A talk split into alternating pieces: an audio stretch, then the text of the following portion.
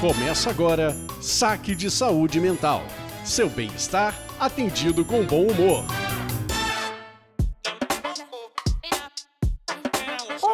Você está no Saque de Saúde Mental, o seu podcast pecaminoso de tão bom. Eu sou a Bianca Dalmaso. E eu sou a Lisandra Brandani. E você está num episódio de uma Blaster Mega de uma série especial que a gente resolveu lançar um spin-off do Saque. É, agora a gente quer ser chique, spin-off, sete episódios para falar dos sete pecados capitais. Então, dessa vez a gente não pediu saque, a gente não vai ter saque indica, a gente não vai ter papo de botequim, a gente vai tentar um formato novo aqui com vocês e deixem as suas opiniões. A gente quer saber se esse formato de sete episódios vai funcionar, se vocês estão gostando, se vocês têm dicas, porque assim, aqui a gente constrói tudo assim, na raça, na hora, em conversas muito informais, e aí vamos ver como vai ser. e aí você pode deixar as suas sugestões, as suas opiniões ali no arroba saque saúde mental, saúde sem acento lá no Instagram. E é isso, deixa seu comentário, seu pedido. Se vocês gostarem do formato, vocês também podem pedir pra gente outros conteúdos desse spin-off do saque, que a gente vai ficar muito feliz em atender o seu pedido. Lembrando que a manutenção técnica deste saque é feita pela Siringe Conteúdo e Comunicação. E Liz, pra gente começar com os pecados capitais, eu vou dizer para você que a, pulguinha para fazer esses episódios surgiu para mim depois do 100, né? Então, mas calma. Você já responde porque antes vamos chamar nossa vinhetinha pra essa série. Ai, é verdade, tem vinheta nova.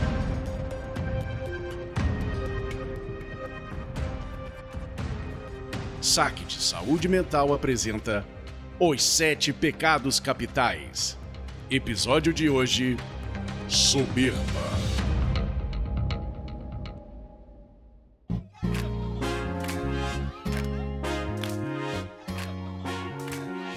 Agora explica, Bianca. Sandman, Pecados Capitais. Então, você que chegou aqui perdido, a gente fez um sacanálise sobre o Sandman, que é um seriado da Netflix. E lá no Sandman a gente conheceu alguns personagens interessantes, os irmãos do Sandman, Sim. do João Pestanha. Fica estranho o nome dele em português. E aí a gente falou de alguns personagens e tem dois personagens que me chamaram muita atenção, que é o Desejo e a Gula. Sim, e o Desejo é uma coisa meio né? luxúria. E aí eu fiquei com esses dois porque eu achei muito interessante no, no seriado eles serem irmãos gêmeos. E aí a partir disso, gente, pelo menos pra mim, isso, isso foi criando um comichãozinho. Um comichãozinho, coisa besta, coisa nossa. E a gente foi gravando outros episódios, pensando em outros temas pro saque de saúde mental. E uma das conversas no Sacanálise de novo, depois de Ted Laço, Sim. comendo fish and chips, a gente começou a lembrar do filme Seven, Sete Pecados Capitais, e aí do tipo, mano, por que, que a gente não faz, não faz, não faz? Nasceu esse spin-off. E só pra lembrar que no episódio passado de psicopatia, a Giovanna indicou Seven. então tá tudo interligado, assim, né? Como diriam os junguianos, esta sincronicidade. É sincronicidade, é o inconsciente coletivo falando aqui, ó. Super, super, super. e aí a gente pensou no formato seguinte: a gente pensou em vários formatos, mas a gente foi lá nessas inteligências artificiais, qualquer uma delas, e pediu: por favor, Ia, elabore um caso clínico pra gente, aonde o cliente, a cliente, a gente não, não colocou o gênero, a gente deixou que a A inteligência Yadza escolhesse- se disse quem ela queria. que envolvesse o pecado de hoje. Qual que é o pecado capital de hoje? Rufem tambores. A gente vai começar orgulhosamente com a soberba. A soberba. Então, atenção. Atenção! Os casos serão apresentados nesta série foram elaborados em uma inteligência artificial a pedido das nossas atendentes. Qualquer semelhança com a realidade é, de verdade, mera coincidência. Pois é, porque Bianca já falou que tem paciente dela achando que, ó, você falou de mim lá no episódio, né? Não, a gente não fala de nenhum paciente, viu? CRP. Tá tudo bem, é um espaço seguro. É um espaço seguro. Seguro, terapia continua sendo sigilosa. Então, se você se identificar com o caso da Sofia, nome dado pela IA, né, também, ela criou até o nome do nosso paciente aqui. Se você se identificar, né, você vai brigar lá com, o seu com computador, com o robô. Você vai lá conversar com seu psicólogo, você se identificou com o que a IA falou. Mas a gente vai contar, em um programa eu vou contar eu, no outro com a Bianca, como se fosse nossa, porque a gente quer dar uma emoçãozinha mais, né? Isso aí, então. Liz, me fala do seu caso da Sofia.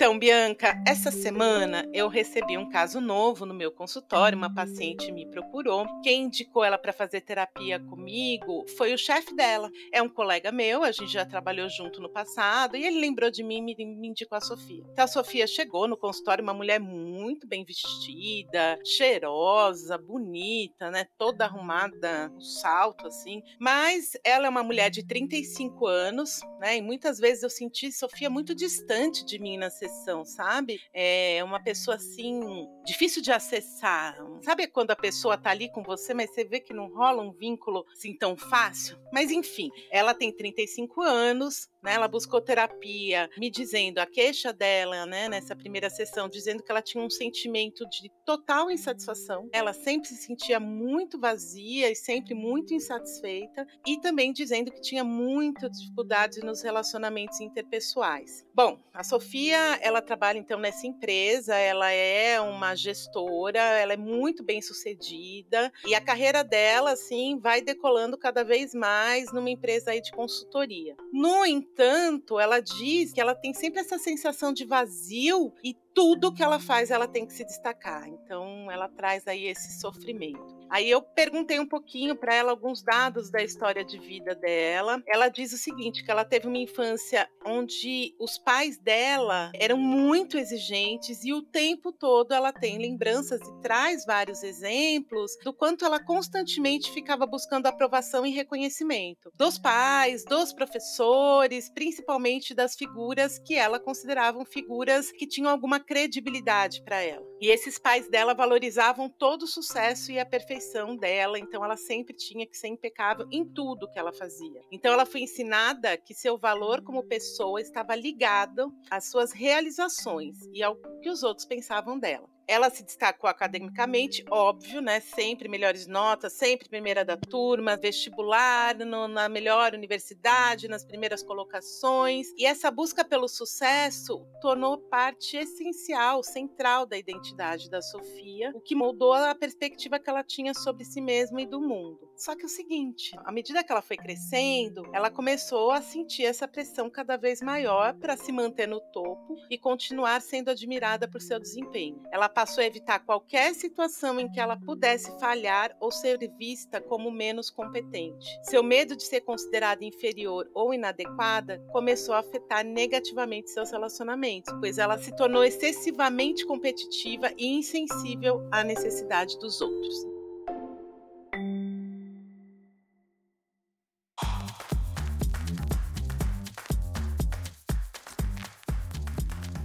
Então, assim, Bianca, é isso que eu sei sobre a Sofia. Foi só a primeira sessão, não sei o que virá. Nem sei se se trata de um caso de soberba, mas. Mas a inteligência artificial aí falou que é.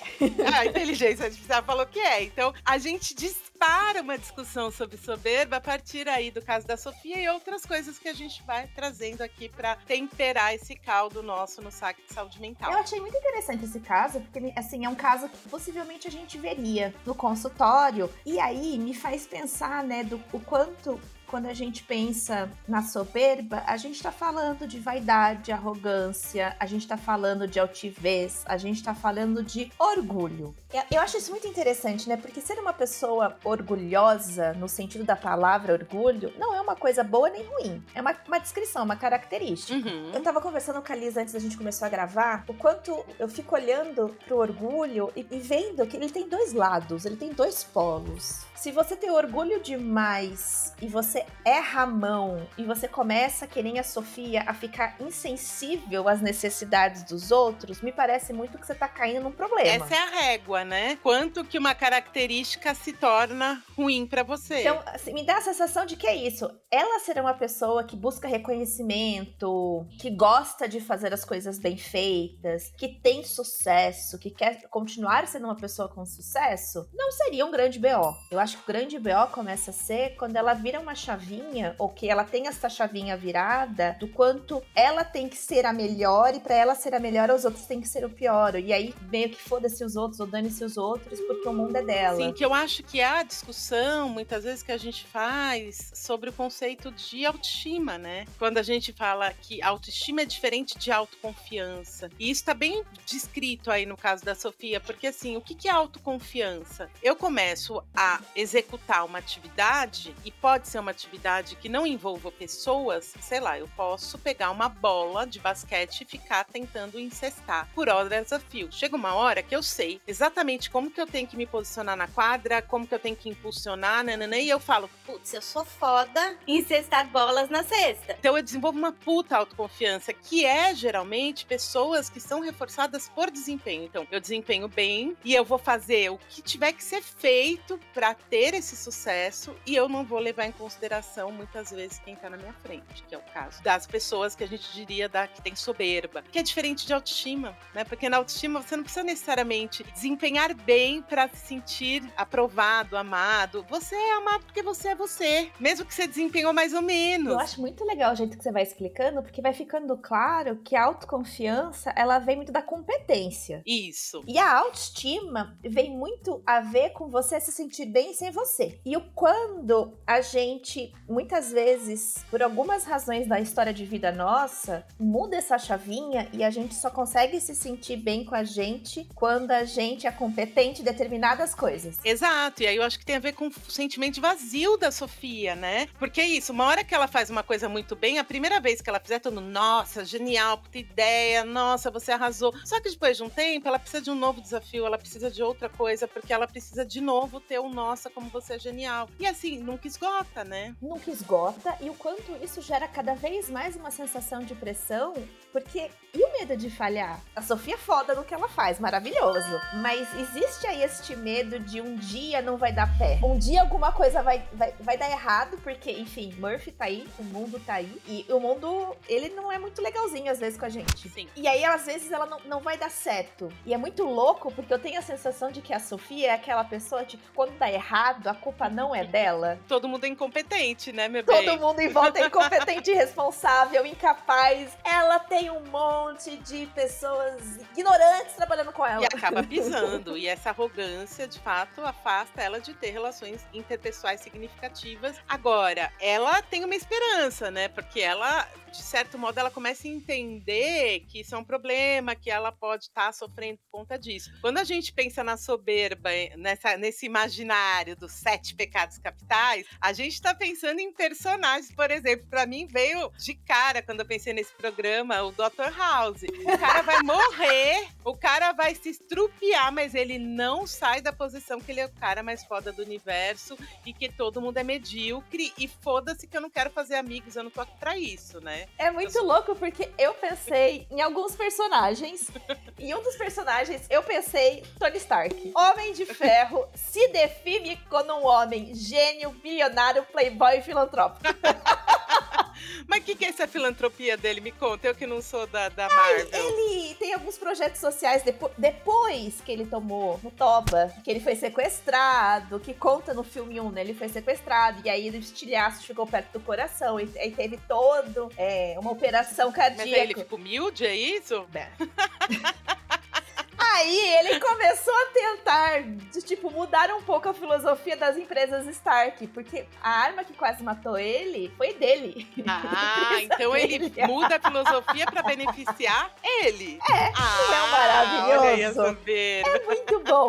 E é muito legal, por exemplo, o filme Homem de Ferro, pra mim, é um exemplo de soberba. Tá bom, você que tá aí se coçando, falando, Mas no endgame, ele se sacrificou. mas vamos, vem cá, tia, aqui comigo nos primeiros episódios de Tony Stark? Porque ele tem um concorrente no filme 2, ele humilha o concorrente dele. Porque apesar dele falar que ele quer parar de vender armas, ainda as empresas Stark é uma empresa armamentista. Ele não abre mão disso, né? Não. Agora, o que eu acho interessante, Beca, quando a gente fala dos pecados capitais, tudo bem, né? A gente não vai, provavelmente não vai, acho que não, sei lá, entrar na questão do aspecto religioso, né? Não, acho que a gente. Essa é uma seara que eu não quero entrar. Ah, é, a gente não vai entrar. Por mais que a gente tenha estudado um pouco sobre os sete pecados capitais e a gente foi entendendo de onde surgiu isso, né? Desde lá Talvez do valha século falar o, o contexto histórico. contexto histórico. A gente pode falar do contexto histórico, porque apesar desse conceito de pecados capitais não estar na Bíblia, ele foi muito pregado pelo cristianismo, apesar de também terem relatos ali, né, da Grécia e da Grécia Antiga também colocar isso, porque é um jeito de você moralizar, e é isso que eu queria dizer, é um jeito de você moralizar as pessoas. Então, o que eu ia falar que é muito antigo é que assim, eles chamam, eles falam que esses pecados são instintos do homem. Instintos, então, a gente não vai discutir isso teoricamente, eu não diria, eu diria que vários deles são super mega culturais, né? Alguns estão ligados sim a instintos biológicos, instintos do nosso lado mais animal, sim.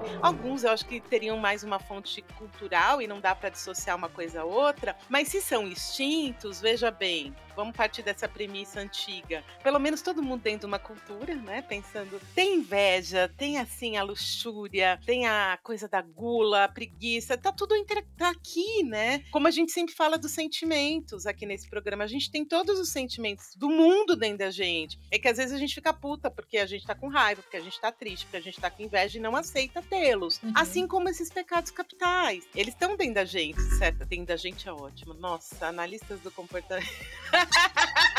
Mas são parte. E aí eu acho que a igreja precisa disso pra moralizar, de certa forma, pra dar uma organizadinha, né? Ó, peraí. E aí a gente vai olhando o quanto esses sete pecados, eles têm a ver muito com esses excessos, eles têm muito a ver com essa questão do- da nossa capacidade, da, pra onde a gente pode ir. Porque eu acho que é isso, né? Quando a gente fala do orgulho, eu comecei dizendo, orgulho não é uma coisa boa, não é uma coisa ruim. O contexto em que a gente vai inserindo o orgulho é que vai dando ruim ou dando bom. Vamos dizer que orgulho tem a ver com eu fazer coisas e eu ter uma satisfação por aquilo que eu faço. Acho que a gente pode definir orgulho com isso. Sim, mas eu acho que se a gente pensar em termos de pecado capital, é mais do que isso. Eu preciso e me sinto acima de todos. Não é só fazer Mas bem. eu acho que aí a gente chega pro excesso. Isso chega a ser uma coisa ruim quando pra isto, e aí eu vou pra um lado mais egoísta, um lado mais narcisista, que foi disso que a gente começou a discutir um pouco no episódio com a Giovana, né? O quanto isso vai pra um caminho em que sou eu versus todos os outros, e todos os outros podiam morrer porque eu sou incrível, eu sou o máximo.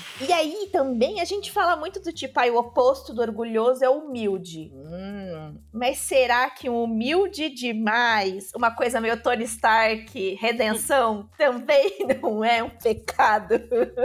Excessos. Exato, porque a gente tava falando isso antes de gravar. Me irrita profundamente a pessoa que, ai, não foi nada, imagina, ai, não, não vou aparecer, apresenta por mim, eu não gosto. Sabe, a pessoa que quer sempre se esconder também é ruim, né? Quando eu falo que, pensando do ponto de vista talvez religioso, social, eles são, eles organizam a sociedade, é porque é isso. O Skinner, tio Skinner já, falara, já falava lá em Ciência e Comportamento Humano que em sociedade a gente é governado por algumas agências de controle. E essas agências, elas precisam colocar o nosso comportamento de uma forma entre certo e errado, bom e mal, pecaminoso ou virtuoso, para dar essa organizadinha do que é certo e errado e o que, que a sociedade vai valorizar, o que, que ela deveria punir. Então, quando a gente pensa em pecado capital, vem logo o lance da culpa. Se eu sou super sexualizada e super nananã, vai, luxúria, culpa. Se eu como mais do que eu deveria, culpa. A pessoa muito orgulhosa, soberba, que não olha para os demais, culpa. Então, o tempo inteiro a gente vai entendendo, são, vamos chamar de, entre aspas, instintos, né? Como chamava antigamente, esses instintos que a gente deveria controlar. E eu acho interessante, ouvindo você falar e pensando na Sofia, que tem uma parte que foi talvez a parte que me pegou mais do caso. Hum. Toda vez que a gente fala, né, de caso clínico, ou quando a gente pensa em vários comportamentos nossos, quando a gente pensa em coisas relacionadas a ou como a gente sente, como a gente age no mundo, a gente fala dos três níveis de seleção, né? O quanto o aspecto biológico é importante, que ele é a- a base que vai dar o resto, a minha interação com o mundo, com os outros, e muitas vezes comigo mesmo, que tem a ver com a ontogênese, que a gente vai chamar de história de vida, é importante, e tem a cultura que passa por tudo isso e vai ditando coisas. Eu fico olhando pro caso da Sofia, e aí, vamos pensar, aspectos talvez biológicos no caso da Sofia me faz muito pensar o fato de que ela tem capacidades cognitivas, orgânicas de dar conta de fazer tudo isso. Não sei se eu poderia pensar por isso ou não, mas a história de vida dela me pega muito pensar que ela tem uma trajetória de ser valorizada pelo sucesso e pela perfeição. E isso tem muito a ver com o olhar que os outros tinham para com ela. Uhum. Porque você conta da Sofia, você conta do caso dela, dizendo né, que os pais eram muito exigentes e valorizavam o sucesso e a perfeição acima de tudo. Eles não valorizavam ela, eles a valorizavam as conquistas acadêmicas que ela tinha, ou as competências do tipo. E aí eu fico pensando do tipo, será que eles eram os tipos de pais em que Minha filha andou. Mas a minha filha andou aos nove meses. tipo isso, né? Tipo, com três anos, ela leu um livro.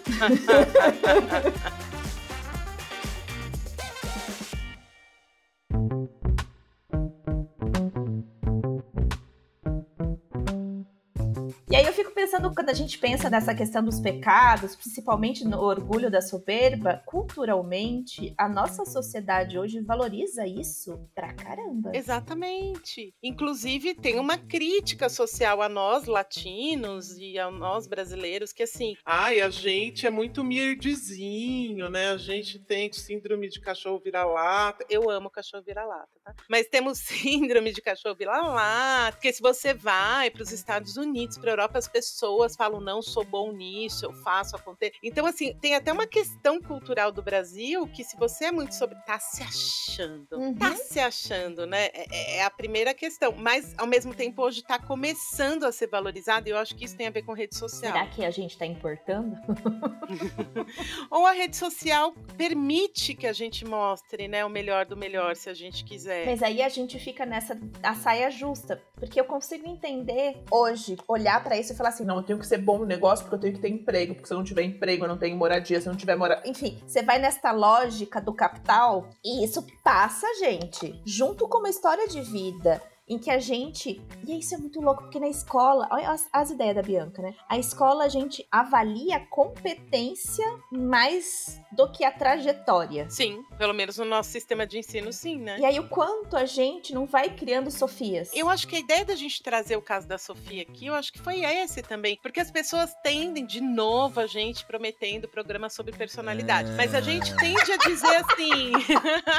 Ai, promessa é dívida, né? Lisandra. é, o gênio da Sofia, porque Sofia já nasceu com essa empáfia, arrogância. Ai, narcisistinha. Tinha, é, perfeitinha. Não, gente, pensa no ambiente em que ela estava inserida. E essa, e essa é a raiz da análise do comportamento, que é a teoria que eu e a Bianca seguimos. Essa é a base de tudo, a gente entender que aquele comportamento e aquele, aquela maneira de existir está ali, formou aquela pessoa, formou a Sofia, porque foi o jeito mais adaptativo que ela teve para sobreviver naquelas condições de vida que ela tinha. Não é uma soberba que vem do útero. Quando a gente fala muito né, de- dessa questão, são vários fatores. Também não é só os pais que foram muito exigentes que tornaram Sofia quem Sofia é. Eu acho que é um conjunto de várias coisas, né? Sofia talvez tenha sido uma criança, eu seja uma, uma pessoa muito sensível ao olhar do outro. Aí é uma característica aí dela. Pode ser. E aí o outro tem essa exigência, essa cobrança excessiva, que faz com que, então, aí começa. É muito louco pensar. Eu acho que a, que a parte que eu mais gosto da psicologia é isso. Tem várias coisas que vão acontecendo ao mesmo tempo que vão pegando. Um exemplo que a gente tava falando quando a gente foi discutir personagens arrogantes antes da gente gravar, Uhum. você falou de um que eu adoro e que eu amo. Quem? Sherlock. Sherlock. Eu não consigo olhar pra ele como orgulhoso,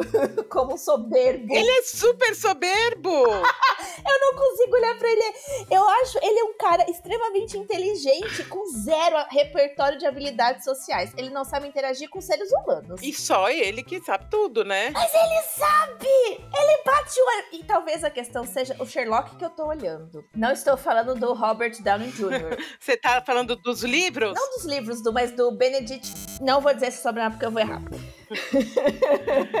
Mas esse é da série. Esse é da série. Sim. Eu acho que este Sherlock da série vai mostrando o quanto ele é uma pessoa com zero habilidades sociais. Que é diferente do Sherlock da Enola Holmes. É que eu acho que pra gente falar, a gente teria que ter lido os livros também, né? Mas segundo Super. o editor, que é fã, leu todos, falou que sim, Sherlock é muito O arrogante. produtor. Inclusive, o Dr. House é o Sherlock Holmes. É a mesma coisa, quem criou o House se inspirou. O Dr. Wilson lá, que é o melhor amigo dele, é o Watson. Então, que é isso? É que é isso, eu não gosto do House. Eu acho que o House não tem essa história de vida que tem a redenção. Não, não tem redenção pro House. Mas no Sherlocks que eu gosto, eu acho que tem uma história de vida por trás que faz a gente entender da onde veio. Tá, mas aí você tá falando de simpatizar com o personagem e não absolver o indivíduo soberbo porque ele teve uma história de vida que justifique. Não, é, eu acho que é muito isso. Faz a gente começar. Eu, eu acho que pra mim funciona muito isso. Quando eu começo a entender a história de vida do outro, eu tenho empatia pelo outro. Quer dizer que eu compreendo, eu compreendo melhor o outro, mas não é passar pano. É, porque é isso, senão a gente olha pra história de vida e a gente vai autorizando as pessoas a serem Não. escrotas. É. Não estou passando pano,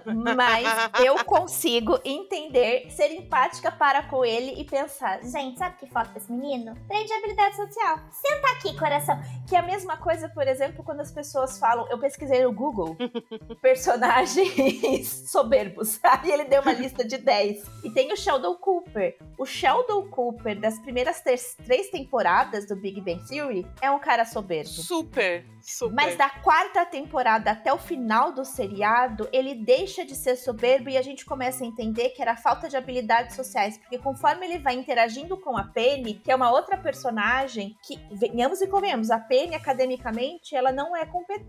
Ela não tem esse histórico de vida acadêmico. Não, Mas as zero. relações interpessoais, ela é excepcional. E a interação dela com o Sheldon faz o Sheldon começar a ser uma pessoa socialmente mais habilidosa. Sim, aí tudo é coroado com a Amy, né? Porque a Amy. E aí você vai entendendo que tem algumas coisas que é uma dificuldade dele por conta deles ter uma rigidez mais grande com mudanças. Tem Sim. coisas que ele é xarope, que ele é chato. E eu acho que o legal, e é por isso que o Sheldon também é um que eu pensei, eu falei, hum, será? Será? Mas aí eu acho que você está trazendo o exemplo daquilo que a gente quer dizer. Seja lá quais são, forem suas características, e aí eu vejo muito bom prognóstico para Sofia. Assim, o fato dela tá buscando ajuda, ela tá entendendo que isso é um problema, porque o soberbo, ele não. Como assim? Eu não tenho problema, o mundo tá errado. Vocês que se danem. Como eu disse, eu tenho a sensação de que a Sofia, quando falha, a culpa não é dela.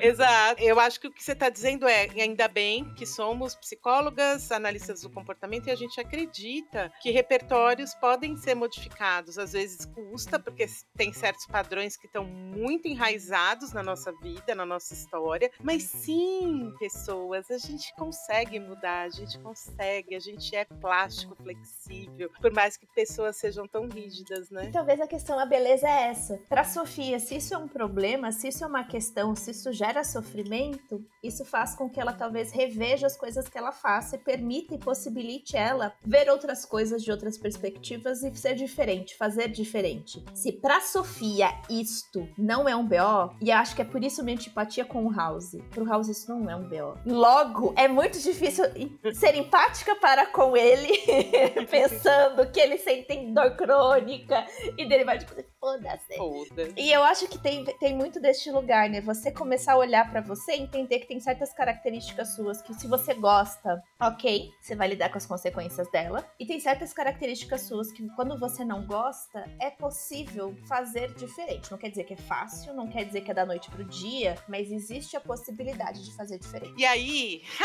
eu não combinei isso com a Bianca. Ai, que Eu tava ódio! pensando aqui, como que a gente pode terminar? Não tava pensando agora. Olha como esse podcast é sensacional. Umas roteiristas assim. Joga na cara. O nosso roteiro é maravilhoso, é criado assim. Eu pensei a gente terminar da seguinte maneira, Bianca. Hum. E- em que aspectos da tua vida posso começar? Em que aspectos da tua vida aparece a soberba? E eu vou falar no meu. Eu vou falar, a minha soberba aparece de um jeito que eu sou extremamente controladora e tenho uma puta dificuldade de delegar, porque eu acho que eu sempre vou fazer melhor que os outros. Isso vira um peso, muitas vezes, como na Sofia, porque eu fico sobrecarregada, não dou conta e às vezes fica uma merda, porque, claro, eu... então eu tenho um exemplo muito legal pra contar. Não sei se é de soberba, mas eu adoro porque eu conto pra todos os meus pacientes, a maioria. Essa coisa de querer sempre estar no controle. Uma vez eu falei, eu vi um abacaxi na fruteira, eu falei, Ai, um abacaxi. Estou com vontade de comer abacaxi, mas estou com uma preguiça de descascar. Aí meu namorado falou: Eu descasco pra você. agora veja bem, como que se descasca abacaxi? Pra mim, você pega a coroa dele, vai tirando dos ladinhos a casca, vai segurando Não, a coroa, você tira a coroa, Lisandra. aí depois você fica quieta. É o meu jeito. Aí depois fatia. Aí eu vi, eu vi ele tirando a coroa e depenando o abacaxi. Começou a me dar uma urticária. Eu deixo eu fazer, sai daí, não sei o quê. Aí por que, que eu falo isso para meus pacientes? Porque essa história é boa. Por que, que, que eu fiz? Ao invés de eu ter chilique, nessa vez eu propositalmente me coloquei exercício. Eu vou pro meu quarto, eu vou jogar Candy Crush. Daqui 20 minutos eu volto. Eu sei que vai estar um terço do abacaxi vivo. E quando eu voltei, o abacaxi tava inteiro. Olha, é um jeito normal de cortar abacaxi. Ah, mas o meu é melhor! tá aí, minha soberba. Parece muito nessa coisa do controlar tudo e dificuldade de delegar. Porque eu acho que eu faço melhor. Eu vou dizer que eu tenho problemas sérios, severos. Eu tenho, talvez eu me identifique muito com Sofia. Talvez por isso que eu tenha olhado pra Sofia com outros olhos. Eu tenho a soberba acadêmica. Explique. Fale mais sobre isso, Bianca. Deite no divã, sabe?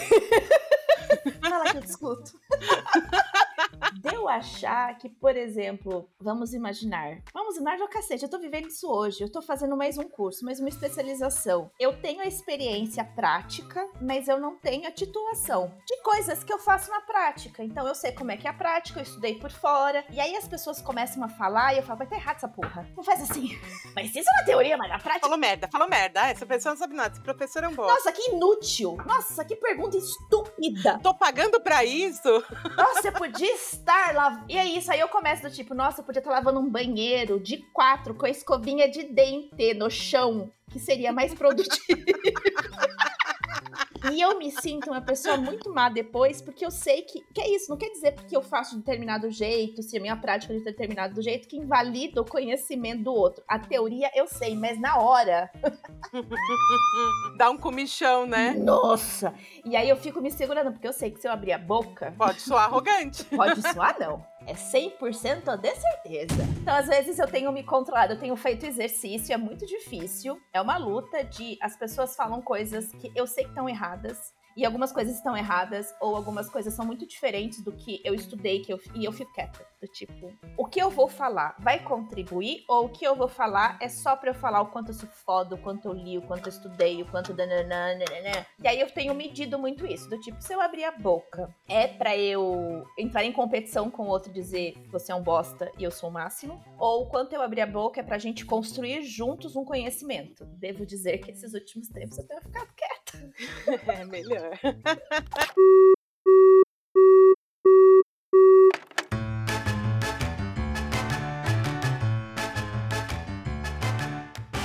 E assim, a gente chega ao fim do primeiro episódio da série Sete Pecados Capitais. Que nem são tão pecados assim. Ou Oremos, podem né? Dante Alighieri aqui diria que passamos pelo primeiro círculo.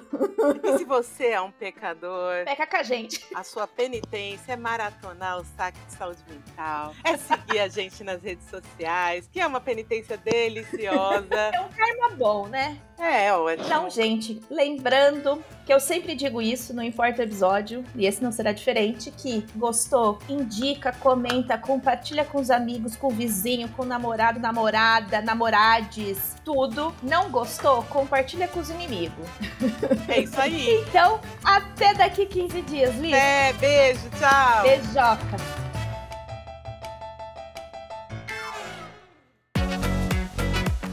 Este podcast foi produzido por Siringe Conteúdo e Comunicação. Conheça siringe.com.br.